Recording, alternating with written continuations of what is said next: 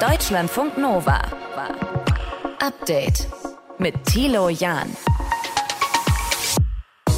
Auf dem höchsten Berg Afrikas gibt es jetzt mobiles Internet auf dem Kilimanjaro. Das heißt, ihr müsst auch dort nicht mehr auf euren Update-Podcast verzichten. Und damit hallo zusammen an diesem 18. August. Heute geht es bei uns um die Mehrwertsteuer auf Gas. Die Bundesregierung hat heute entschieden, die Mehrwertsteuer auf Gasverbrauch zeitlich befristet auf 7% abzusenken. Bundeskanzler Olaf Scholz, und zwar ist das zeitlich begrenzt bis 2024.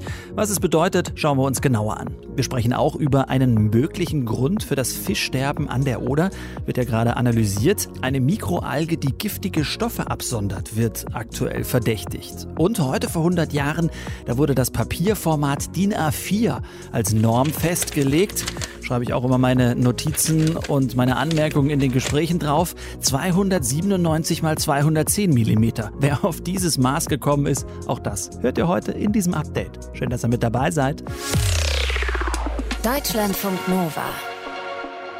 Die steigenden Energiepreise sind eine große Belastung für sehr viele Bürgerinnen und Bürger. Das hat Bundeskanzler Olaf Scholz heute in Berlin gesagt und er hat Konsequenzen angekündigt. Die Bundesregierung, sie will die Mehrwertsteuer beim Gasverbrauch senken. Statt 19 Prozent, was wir jetzt haben, soll bis Frühjahr 2024 sie runtergehen. Nur 7 Prozent soll da an den Staat abgedrückt werden. Was das für Verbraucherinnen, für Verbraucher bedeutet, sprechen wir drüber. Anne Preger aus den Deutschlandfunk Nova Nachrichten hat sich es genauer angeschaut für uns. Anne, Entlastung klingt spontan natürlich erstmal gut, aber aber warum macht die Bundesregierung das jetzt? Also der Hintergrund ist ja, dass Russland gerade deutlich weniger Gas nach Deutschland liefert und deswegen ist nicht nur Gas an sich schon teurer, sondern es kommen zusätzlich Umlagen auf Gaskundinnen und Kunden zu, unter anderem die Gasumlage oder auch inzwischen Gasbeschaffungsumlage genannt. Mhm. Also damit sollen Unternehmen finanziell gestützt werden, die Gas nach Deutschland einführen. Denn falls die jetzt durch hohe Preise irgendwie pleite gehen würden, dann wäre die Gasversorgung ganz in Gefahr. Da kommt jetzt ab 1. Oktober offensichtlich auch noch eine Gasspeicherumlage dazu. Also damit soll bezahlt werden, dass vor dem Winter alle Gasspeicher so weit wie möglich befüllt werden. Diese Umlage werden die Stadtwerke, haben Sie heute Nachmittag gesagt, wahrscheinlich auch noch auf die Endkunden durchreichen. Hm. Ist immerhin deutlich niedriger als die Gasbeschaffungsumlage. Und wegen dieser ganzen Mehrkosten will die Bundesregierung jetzt wenigstens bei der Mehrwertsteuer, die ja auch auf sämtliche Umlagen fällig wird, finanziell entgegensteuern? Genau, also Finanzminister Christian Lindner von der FDP, der hat diese Senkung in einem Interview mit der Rheinischen Post, äh, hat er das genannt, ein befristeter Rabatt für die Zeit der Krise, damit der Staat nicht zum Profiteur der hohen Gaspreise wird. Aber wird denn diese Mehrwertsteuersenkung überhaupt bei den Gaskundinnen und Gaskunden ankommen? Also das erwartet Bundeskanzler Scholz zumindest von den Unternehmen so. Mit diesem Schritt entlasten wir die Gaskunden insgesamt deutlich stärker als die Mehrbelastung, die durch die Umlagen entsteht. Wir erwarten von den Unternehmen, dass sie diese Senkung eins zu eins an die Verbraucherinnen und Verbraucher weitergeben. Das werden wir auch sehr klar kommunizieren. Halten wir mal fest, also auf der Gasrechnung soll dann bis Ende März 2024 bei der Mehrwertsteuer halt nur noch 7% stehen statt 19. Mhm. Das heißt, ohne diesen Rabatt vom Staat würde die Rechnung noch teurer. Der Bundeskanzler hat es jetzt im O-Ton so dargestellt, als ob der Rabatt vom Staat größer sein soll als diese ganzen Umlagen. Mhm. Daran scheint es aber ehrlich gesagt Zweifel zu geben. Also das Institut für Makroökonomie und Konjunkturforschung von der SPD-nahen Hans-Böckler-Stiftung, das hat ausgerechnet, dass die niedrigeren Mehrwertsteuer die zusätzlichen Belastungen durch diese ganzen Gasumlagen nicht komplett ausgleicht, sondern nur zu etwa zwei Dritteln. Okay. Besser als nichts, kann man dann sagen, aber die Gasrechnung am Ende des Jahres wird trotzdem, trotz dieser gesenkten Mehrwertsteuer, höher ausfallen als früher, ja? Ja, auch allein deswegen schon, weil ja jenseits von sämtlichen Mehrwertsteuern und Gasumlagen Gas an sich sehr viel teurer ist als beispielsweise noch 2020. Was sagen die Fachleute zu diesem Move der Bundesregierung? Gute Idee? Also die Reaktionen sind gemischt bis kritisch. Also als positiv wird gesehen, dass durch diese Absenkung der Mehrwertsteuer indirekt die Inflationsrate im Land etwas niedriger ausfallen wird als sonst. Also als wenn die Mehrwertsteuer so bliebe, wie sie ist. Mhm. Kritisiert wird, dass diese Hilfe vom Staat jetzt mal wieder eine Hilfe nach Gießkannenprinzip ist. Also Menschen, die mehr Gas verbrauchen, profitieren dann bei der Mehrwertsteuer in Euro gerechnet stärker. Das heißt, auf diese Weise wird dann auch kein Anreiz gesetzt, dass Menschen weniger Gas verbrauchen, was ja eigentlich auch besser wäre, um den Klimawandel zum Beispiel abzubremsen. Mhm. Etliche Experten hätten es außerdem auch für sinnvoller gehalten, wenn die Bundesregierung statt dieser Mehrwertsteuersenkung nach einem Weg gesucht hätte, wie sie ganz gezielt die einkommensschwachen Haushalte bei den Gaskosten entlasten. Also die Menschen, denen die hohen Gaspreise am aller, allermeisten wehtun. Und da kommt auch politisch aus der Opposition eine ähnliche Kritik, zum Beispiel vom Fraktionschef der Linken, Dietmar Bartsch. Der hat der Funke Mediengruppe gesagt, dass diese Reduzierung der Mehrwertsteuer auf Gas zwar richtig sei, aber letztendlich nicht mehr als ein Trostpflaster für diese Gasumlage, die jetzt halt dazugekommen ist. Mhm. Und er hat auch nochmal klargestellt, dass die Bürger einer Verdreifachung der Gaspreise ausgeliefert seien. Und deswegen sei er eigentlich dafür, dass die Regierung stattdessen den Gaspreis deckelt und gleichzeitig sicherstellt, dass Verbraucher zumindest schon mal so eine kostengünstige Grundmenge an Gas bekommen. Und auch bei der Unionsfraktion gibt es Stimmen, zum Beispiel von Axel Knörig aus der CDU, der fordert, dass mehr Hilfen gegeben werden für Menschen mit wenig Geld. Mhm. angesichts dieser hohen Gaskosten. Also das ist die Kritik aus der Opposition. Die Bundesregierung hat erstmal festgelegt, runter geht's mit der Mehrwertsteuer beim Gas und zwar zeitlich befristet bis 2024 von 19 auf 7 Prozent. Die Infos dazu aus der Deutschlandfunk Nova Nachrichtenredaktion von Anne Preger. Deutschlandfunk Nova. Update. Quecksilber hat man lange verdächtigt als Grund für das Fischsterben in der Oder an der polnischen Grenze. Jetzt verdichten sich aber die Hinweise darauf, dass es eine Algenart sein könnte, die schuld daran ist. Es handelt sich um eine kleine Alge, die sich unter bestimmten Umständen massenhaft vermehrt und einem ja für Wasserleben tödlichen Stoff absondert. Verena von Keitz aus unserem Team hat sich es genauer angeschaut. Es läuft aktuell noch die kriminalistische Untersuchung, aber ja, was für eine Alge könnte es sein? Es geht um eine sogenannte Mikroalge, übrigens keine Blaualge, das geht im Moment manchmal ein bisschen durcheinander. Mhm. Blaualgen sind keine Pflanzen, sondern Bakterien, die auch Giftstoffe ausscheiden und im Gewässer problematisch sein können. Aber hier geht es um eine einzellige Grünalgenart, also eine Pflanze, die in großen Mengen im Wasser der Oder nachweisbar war und ist, also sehr wahrscheinlich nachweisbar ist. 100.000 Algenindividuen pro Milliliter haben Forschende gezählt vom Leibniz-Institut für Gewässerökologie und Binnenfischerei. Und sie sagen, unter dem Mikroskop ist das ziemlich ziemlich eindeutig die Art Prymnesium parvum. Die hat am mhm. liebsten eine ordentliche Salzkonzentration im Wasser. Nicht so viel wie im Meerwasser, aber so wie im salzigen Brackwasser, wie man es an der Einmündung von Flüssen ins Meer findet, wo sich das Wasser so mischt. Und diese Art scheidet eben einen speziellen Giftstoff aus, der in höheren Konzentrationen die Kiemen von Fischen und Weichtieren angreift. Okay, also vom Aussehen her unter dem Mikroskop eindeutig für die Wissenschaftlerinnen und Wissenschaftler, aber trotzdem legen sie sich noch nicht fest. Warum? Nein, da fehlt noch das Ergebnis der DNA-Analyse, also es ist wirklich kriminalistisch, äh, die läuft gerade und auch der Nachweis dieses speziellen Toxins, dieses Giftstoffs im Wasser, der fehlt auch noch. Es gibt nämlich noch ein paar ähnliche Algenarten. Da reicht der Augenschein unter dem Mikroskop zur endgültigen Identifizierung der Art nicht ganz aus.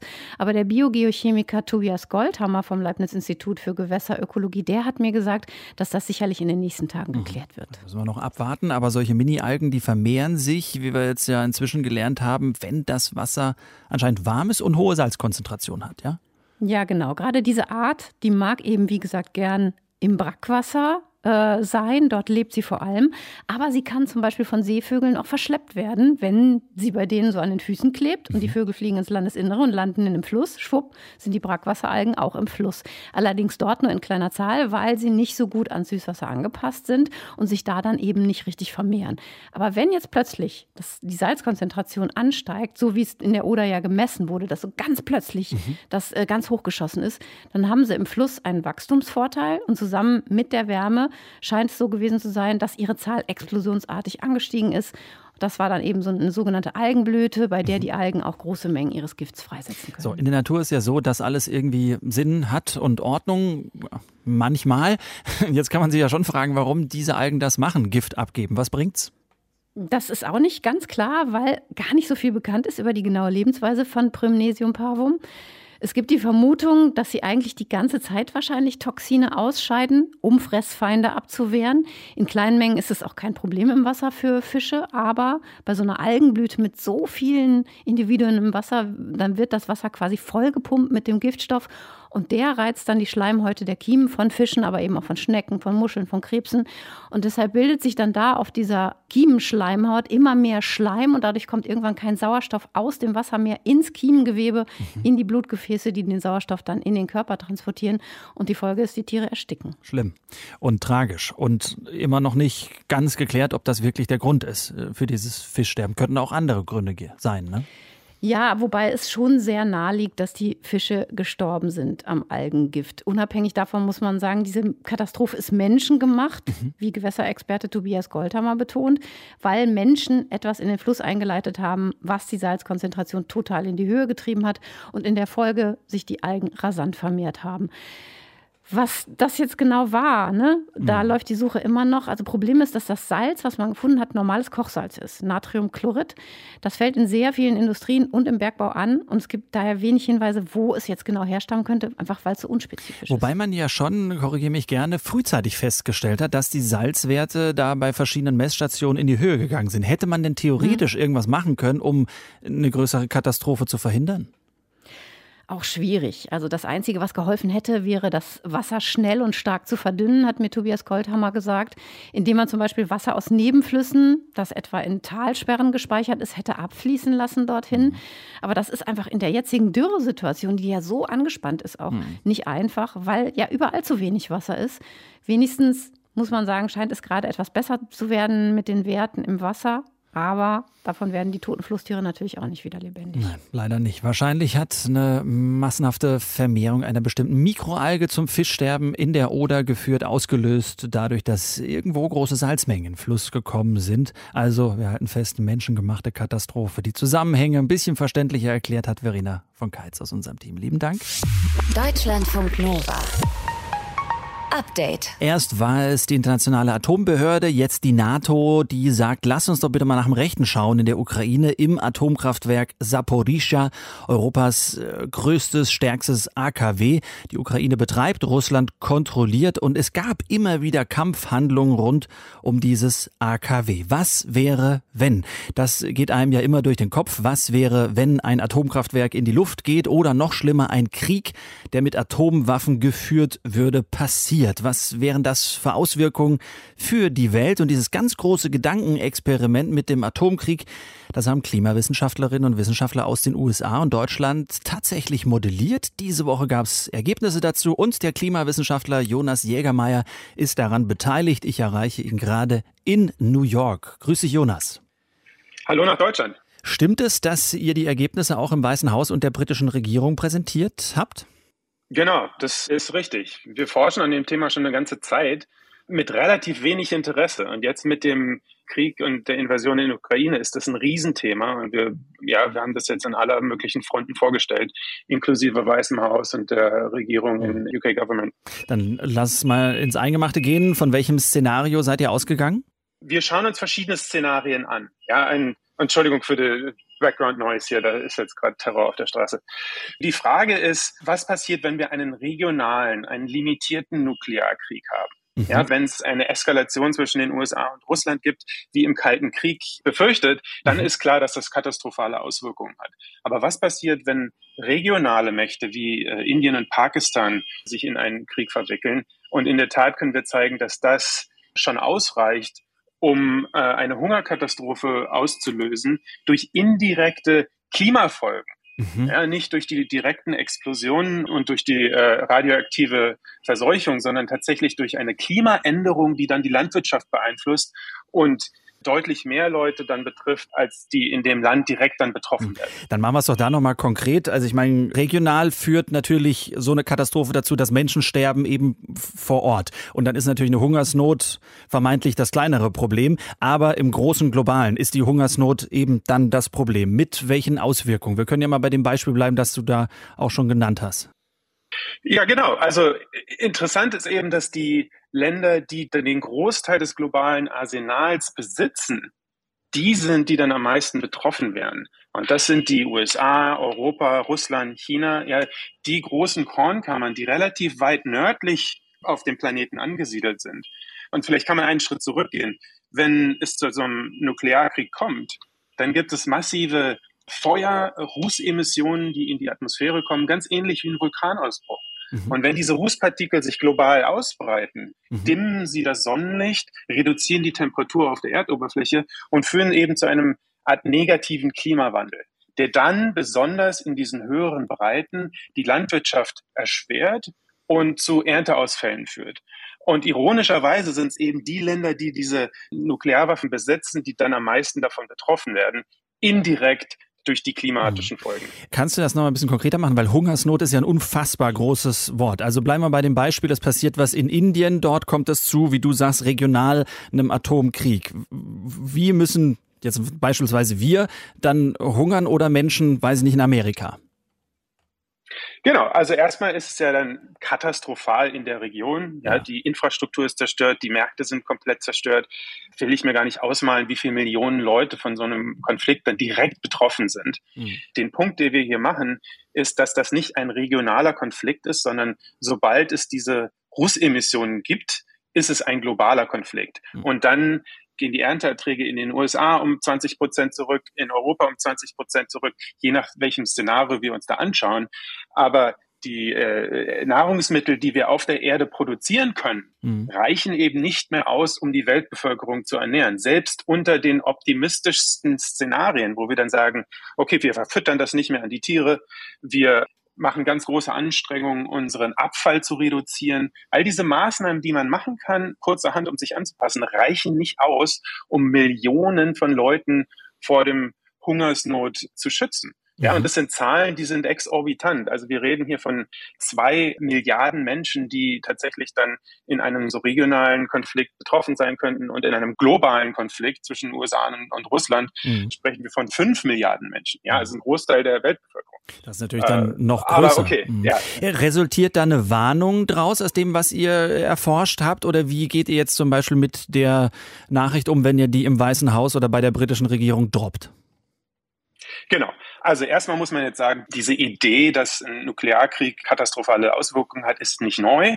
Ja, der Begriff des Nuclear Winter, den gibt es seit dem Kalten Krieg. Das haben die dann mit ganz simplistischen Rechnungen damals schon sich vorgestellt, dass das nicht gut ist, aber dann eben weitgehend ignoriert. Und jetzt in mhm. den letzten Jahren können wir eben mit den Supercomputern, die wir benutzen und diesen landwirtschaftlichen Modellen und Klimamodellen, können wir das eben nochmal richtig konkret ausrechnen und mit Zahlen belegen. Das haben wir jetzt getan und diese Zahlen sind erschreckend, bestätigen aber das, was wir seit ja, 20, 30 Jahren wissen. Mhm. Und wir sagen jetzt nicht, ein Nuklearkrieg dieser Größenordnung steht vor der Haustür. Mhm. Aber wir nehmen diese Evidenz, um der Öffentlichkeit zu zeigen, dass solange diese Waffen auf diesem Planeten existieren, gibt es ein Risiko, mhm. dass das passiert. Und das kann sein durch einen Computeralgorithmus, der irgendwas falsch macht, durch einen Chaoten, der auf einen falschen Knopf drückt, was auch immer. Mhm. Solange diese Waffen existieren, existiert das Risiko. Und das muss klar sein, das muss der Politik klar sein, das muss der Öffentlichkeit klar sein. Und dann kann man darüber reden, wie man diese Waffen verringert oder die Anzahl dieser Waffen verringert. Was passiert, wenn was ganz Schlimmes passiert, nämlich ein Krieg mit Atomwaffen, der dazu führt, dass eine Hungersnot auf dieser Welt, ja, schlimmer als gedacht sein kann. Das haben sich die Wissenschaftler angeschaut. Einer davon ist äh, der Klimawissenschaftler Jonas Jägermeier. Ganz lieben Dank fürs Gespräch und liebe Grüße nach New York. Tschüss, Jonas. Danke, tschüss. Deutschlandfunk Nova. Update. 18. August, das ist nicht irgendein August, äh, liegt hier vor mir das Papier, das heute wichtig ist. 210 mal 297 Millimeter Stift dabei. Da pinne ich immer mal während der Sendung oder auch in der Vorbereitung was drauf. Ich mache mir Notizen auf einem DIN A 4 Blatt. Ein DIN A4 Blatt wurde heute vor 100 Jahren als Norm festgelegt, wurde normiert.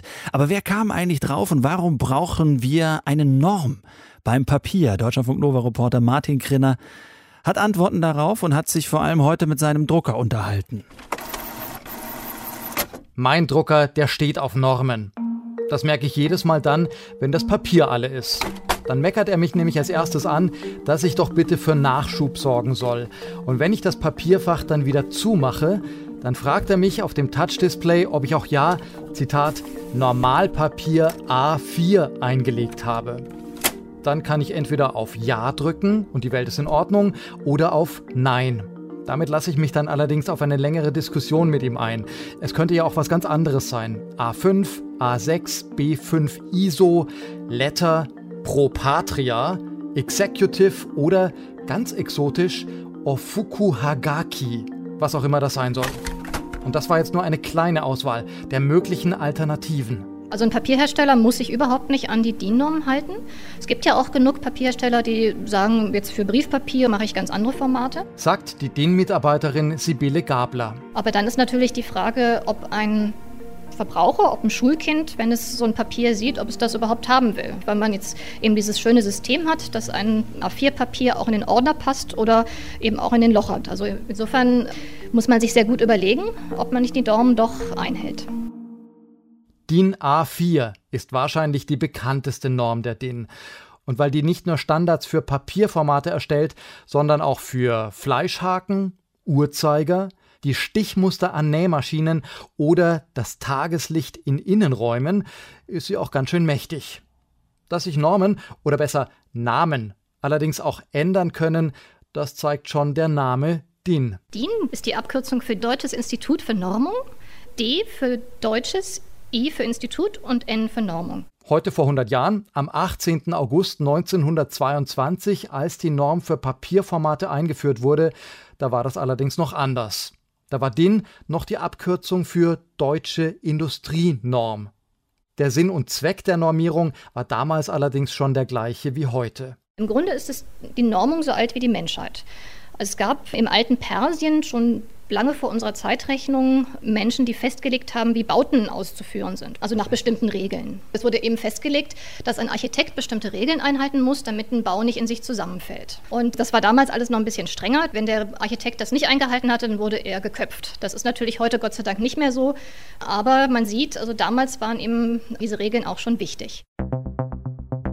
Einem Brief wäre es nun wahrscheinlich egal, ob er auf einem A4-Papier steht oder auf einem amerikanischen Blatt im Letterformat. Lesbar bleibt er immer.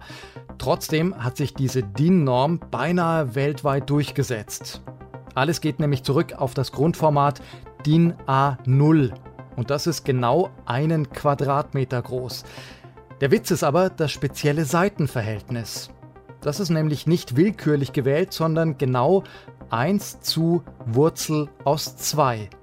Und der Grund dafür ist, wenn ich so ein Papier in der Mitte umknicke, dann bekomme ich einen halben Meter, der genau das gleiche Seitenverhältnis hat. 1 zu Wurzel aus 2.